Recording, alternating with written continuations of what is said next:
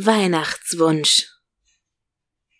Sehnsüchtig schaute Amelie aus dem Fenster. Würde ihr Weihnachtswunsch dieses Jahr endlich erfüllt werden? Seufzend wandte sie sich ab und blickte in den festlich geschmückten Raum. Sie hatte sich so große Mühe gegeben, um für ihn alles perfekt zu machen. Die Frage war nur, ob sie es wieder einmal vergeblich getan hatte. Langsam ging sie zum Kamin und strich sacht über den Rahmen ihres letzten gemeinsamen Fotos. Sie stand Arm in Arm mit einem lachenden jungen Mann da und trug nicht nur ein hübsches Sommerkleid, sondern auch ein glückliches Lächeln. Oh Gott, ist es wirklich schon so lange her? Dachte sie traurig und wischte sich eine Träne fort. Drei Jahre waren mittlerweile vergangen, seitdem sie ihren Bruder Mark das letzte Mal gesehen hatte. Danach war er zu einer Weltreise aufgebrochen.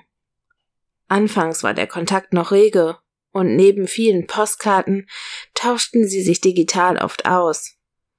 Doch irgendwann wurden die Nachrichten weniger bis sie vor zwei Jahren schließlich ganz versiegten. Die meisten dachten, Mark wäre verunglückt oder hatte sich abgesetzt, um irgendwo ein neues Leben zu beginnen. Amelie konnte und wollte keine der beiden Möglichkeiten in Betracht ziehen.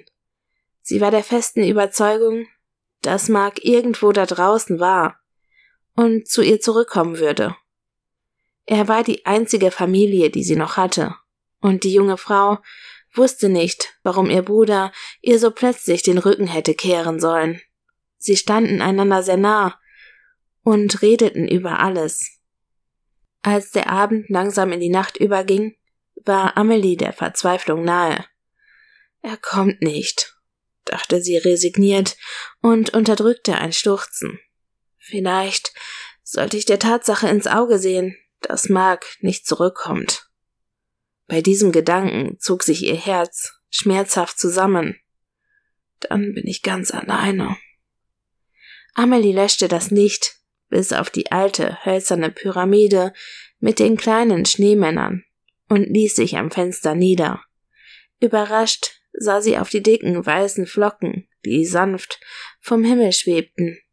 Mark hatte den Schnee geliebt, so dass sie vor allem als Kinder oft draußen unterwegs gewesen waren. Ach, was würde ich nicht alles geben, um dich endlich wiederzusehen, murmelte sie. Ein Klingeln ließ sie hochschrecken. Verwirrt blinzelte sie und strich sich die dunklen Haare aus dem Gesicht. Bin ich eingeschlafen? Sie erschrak, als sie ihr blasses Abbild mit den deutlichen Augenringen in der dunklen Fensterscheibe sah. Ich muss dringend ins Bett, murmelte sie und stand auf. Plötzlich klingelte es erneut. Amelies Herzschlag beschleunigte sich. Könnte mein Wunsch doch in Erfüllung gehen? Auf leicht wackeligen Beinen lief sie zur Tür. Kurz überlegte sie, durch den Türspion zu schauen, doch dann verwarf sie den Gedanken wieder. Wer, wenn nicht Mark, sollte denn sonst mitten in der Nacht vor ihrer Wohnung stehen? Voller Hoffnung öffnete sie die Tür, den Namen ihres Bruders schon auf den Lippen. Als sie jedoch aufblickte, stand ein unbekannter Mann vor ihr. Oh, sagte sie enttäuscht und schluckte. Bitte entschuldigen Sie die späte Störung. Sind Sie Amelie Bernard? fragte dieser. Sie nickte. Ja, warum wollen Sie das wissen? Der Fremde wirkte erleichtert. Endlich, ich suche schon seit einer halben Ewigkeit nach Ihnen. Amelie runzelte die Stirn und fragte sich, was so wichtig sein konnte, dass jemand zu so später Stunde bei fremden Leuten klingelte. Das ist ja schön, aber weswegen? Oh, Entschuldigung, ich vergesse meine Manieren. Mein Name ist Erik Mickelson. Ich bin ein Freund Ihres Bruders Mark. Mit diesen Worten zog er ein kleines Päckchen aus seiner Jackentasche und übergab es Amelie. Ihr rutschte das Herz in die Hose. Mit zitternden Händen nahm sie das Paket an sich. Danke, aber wo ist mein Bruder? Geht es ihm gut? Der Fremde lächelte ihr aufmunternd zu und wandte sich zum Gehen. Schauen Sie in Ihr Geschenk. Ich denke, es dürfte zumindest einige Ihrer Fragen beantworten. Gute Nacht. Völlig verdattert blickte sie ihm hinterher. Gute Nacht. Die junge Frau schloss die Tür und ging zum Sofa. Dort betrachtete sie das Päckchen, das tatsächlich wie ein kleines Geschenk aussah. Was bedeutet das? murmelte sie. Lebt Mark wirklich? Oder erlaubt sich jemand einen bösen Scherz mit mir? Vorsichtig öffnete sie das Paket und entdeckte als erstes einen Briefumschlag mit ihrem Namen darauf. Als sie die Schrift erkannte, beschleunigte sich ihr Puls. Mark! Schnell öffnete sie den Brief und beim Lesen liefen ihr Tränen über die Wangen. Er lebt. Offenbar hatte ihr Bruder beim Wandern einen schweren Unfall gehabt, von dem er sich nur sehr langsam erholte. Leider war er auch nicht in der Lage gewesen, Amelie zu kontaktieren. Nun war ihm das über Erik gelungen, doch ihr Herz zog sich schmerzhaft zusammen, als sie die nächsten Zeilen las. Ich würde dich gerne sehen, doch der Unfall hat mich sehr verändert. Gerade bin ich mir nicht sicher, ob du den, der ich jetzt bin, noch als deinen Bruder erleben könntest. Was für ein Unsinn. Natürlich bist und bleibst du mein Bruder, du Blödi, schimpfte Amelie leise. Mir ist egal, ob du nur noch ein Bein hast oder vernarbt bist. Ich liebe dich, egal wie du aussiehst oder welche Probleme du hast. Wenn du mich treffen möchtest, dann komm morgen nach Sonnenuntergang zu unserem Lieblingsplatz. Ich werde dort auf dich warten. In Liebe, Mark. Fassungslos starrte sie auf diese kryptischen Zeilen. Warum kam Mark nicht einfach zu ihr? Was sollte diese ganze Heimlichtuerei? Mit zitternden Händen griff sie nach dem anderen Gegenstand, der sich im Päckchen befand. Eine bunte Wollmütze mit Bommel lag darin, die ihre letzten Zweifel zerstreute. Als Teenie hatte Amelie Mark diese Mütze geschenkt. Obwohl sie wirklich keine Schönheit war, hatte ihr Bruder sie stets voller Stolz getragen. Ihre Entscheidung war getroffen. Mark lebt. Ich muss ihn unbedingt sehen. Nervös ging Amelie die letzten Schritte zum vereinbarten Treffpunkt dem kleinen See neben der Klosterruine. Ihre Taschenlampe und der Vollmond spendeten genug Licht, um die Umgebung zu erhellen. Mauerreste ragten in die Höhe und die weiß bemützten Bäume wiegten sich sacht im Wind. Der Schnee der vergangenen Nacht war geblieben und so schien alles sanft im Mondschein zu leuchten. Erinnerungen stürmten auf sie ein, und es war, als könnte sie sich selbst und ihren Bruder wie in einem Film direkt vor sich sehen. Sie wusste nicht mehr, wie oft sie diesen Ort aufgesucht hatten, den die meisten Dorfbewohner wegen der düsteren Geschichte mieden. Mark und sie hatte die Sage des schwarzen Ritters, der angeblich des Nachts durch die alten Klostergänge spuken sollte, mehr fasziniert als abgeschreckt. Vielleicht lag es auch daran, dass sie genauso einsam und verlassen waren wie der Ritter, der angeblich auch nach Jahrhunderten noch den Tod seiner heimlichen Geliebten betrauerte und nach Rache strebte. Unzählige Male hatten sie hier im Tageslicht, aber auch in so mancher warmen Sommernacht verbracht, waren in dem kleinen See geschwommen oder hatten einfach nur in trauter Zweisamkeit über Gott und die Welt geredet Nie hatte ein Geheimnis zwischen Amelie und ihrem Bruder gestanden, weshalb sie der plötzliche Kontaktabbruch und diese merkwürdige Nachricht verwunderten. Was ist nur mit dir passiert, Mark? flüsterte sie. Das ist schwierig zu erklären, antwortete eine wohlbekannte Stimme. Erschrocken wirbelte Amelie herum und sah eine Gestalt, die ihr vertraut und gleichzeitig seltsam fremd vorkam. Mark, rief sie und rannte auf ihren Bruder zu, um ihn zu umarmen. Glücklich vergrub sie ihr Gesicht an seiner Brust, die von einer dicken Jacke bedeckt war, und wagte nicht, ihn loszulassen, aus Angst, er würde sich in Luft auflösen. Ihr Bruder zögerte einen Herzschlag, bevor er die Arme hob und sie ebenfalls umarmte. Amelie hörte, wie er zitternd einatmete. Wo hast du die ganze Zeit gesteckt? fragte sie und konnte nicht verhindern, dass ein leichter Vorwurf in ihrer Stimme mitschwang. Mark ließ sie los und schob sie sanft ein Stück von sich. Amelie schaute ihn das erste Mal wirklich an. Selbst in dem wenigen Licht, das der Mond spendete, konnte sie erkennen, dass ihr Bruder sich verändert hatte. Sein Gesicht war schmaler geworden, ein leichter Bartschatten lag auf seinen Wangen, und seine grünen Augen schienen seltsam zu leuchten. Das lässt sich schwer erklären, begann er.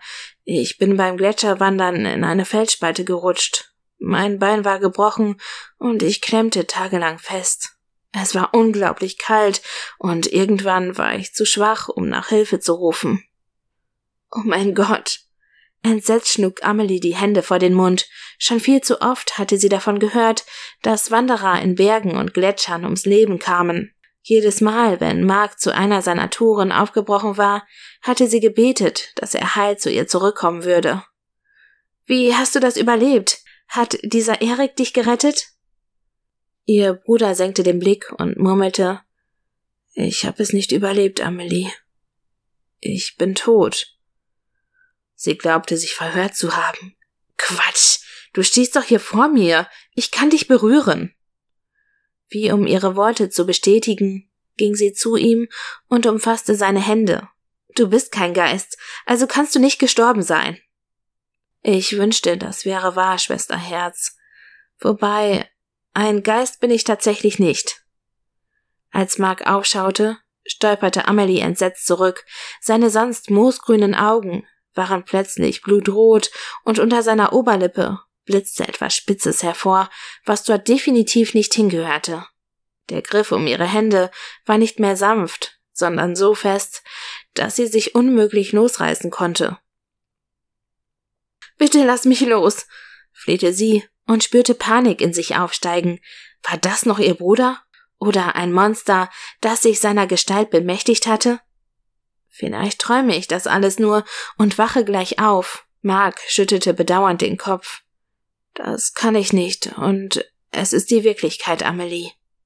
Willst du mich töten? fragte sie und begann zu zittern. Nein, ich wollte einfach die Ungewissheit beenden, die dich seit zwei Jahren gequält hat. Er lachte freudlos. In meiner Verzweiflung hatte ich gehofft, dass du ebenso wie alle anderen davon ausgehen würdest, dass ich tot bin. Er ließ eine ihrer Hände los und strich ihr sanft über die eiskalte Wange. Eine Träne entfloh ihrem Auge. Wie sehr hatte Amelie sich gewünscht, dass Mark endlich zu ihr zurückkommen würde. Aber nicht so. Ihr Bruder stand vor ihr, war ihr so nahe wie seit einer Ewigkeit nicht mehr, und doch trübte die Furcht vor dem, was er war, nun die Freude, wieder mit ihm reden zu können. Ich konnte dich einfach nicht aufgeben, gestand sie. Ein Leben ohne dich an meiner Seite wollte ich mir nicht vorstellen. Du bist doch alles, was ich noch habe. Mit einem unglücklichen Seufzer zog Mark sie an sich und bettete ihren Kopf an seiner Brust. Ich weiß, nur deswegen verstoße ich gegen die Regeln, die meine neue Existenz bestimmen. Amelie vergaß ihre Angst. Das hier fühlte sich so gut an wie früher. Wenigstens für diesen Moment wollte sie ihre Einsamkeit vergessen, das Loch in ihrem Herzen stopfen, das Marks Verschwinden hineingerissen hatte. Und nun? flüsterte sie nach einer Weile, die sie schweigend verbracht hatten, ohne ihre Umarmung zu lösen. Ist das hier ein Abschied? Zögerlich sah sie zu ihm hoch und war froh, dass er wieder menschlich wirkte. Das sollte es sein, antwortete er betrübt. Die Welt, in der ich lebe, duldet keine Vermischung zwischen Menschen und uns, aber ich bringe es einfach nicht übers Herz, dich endgültig zu verlassen. Können wir uns nicht wenigstens ab und zu sehen? Es muss doch niemand erfahren.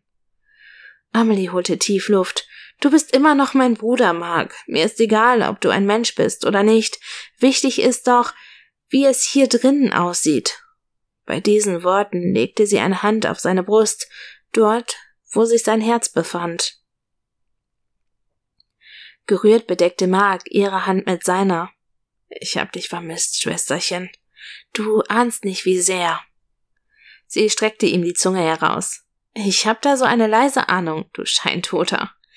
Gemeinsam lachten sie, was Amelie unglaublich gut tat. Nach der langen Zeit der Trauer und Ungewissheit fühlte sie endlich wieder diese Unbeschwertheit, die das Zusammensein mit Mark immer in ihr auslöste. Komm mit nach Hause. Wenigstens für diese eine Nacht im Jahr. Du meinst, wir begründen eine neue Tradition? Mark ließ sie los, und gemeinsam schlenderten sie durch den Schnee. Klar, wer kann schon behaupten, mit einem Vampir um den Weihnachtsbaum zu sitzen? Wohl die wenigsten. Mark lachte. Solange du nicht damit hausieren gehst, sollte es in Ordnung sein. Aber eine Extrawurst bekommst du nicht, mein Lieber, witzelte sie. Blut musst du dir außerhalb besorgen. Soweit geht meine Gastfreundschaft dann doch nicht. Damit kann ich leben. Ihr Bruder legte ihr einen Arm um die Schultern. Es ist schön, wieder zu Hause zu sein. Amelie lächelte ihn glücklich an. Ich bin froh, dass du da bist. Ich auch. Frohe Weihnachten, Schwester Herz.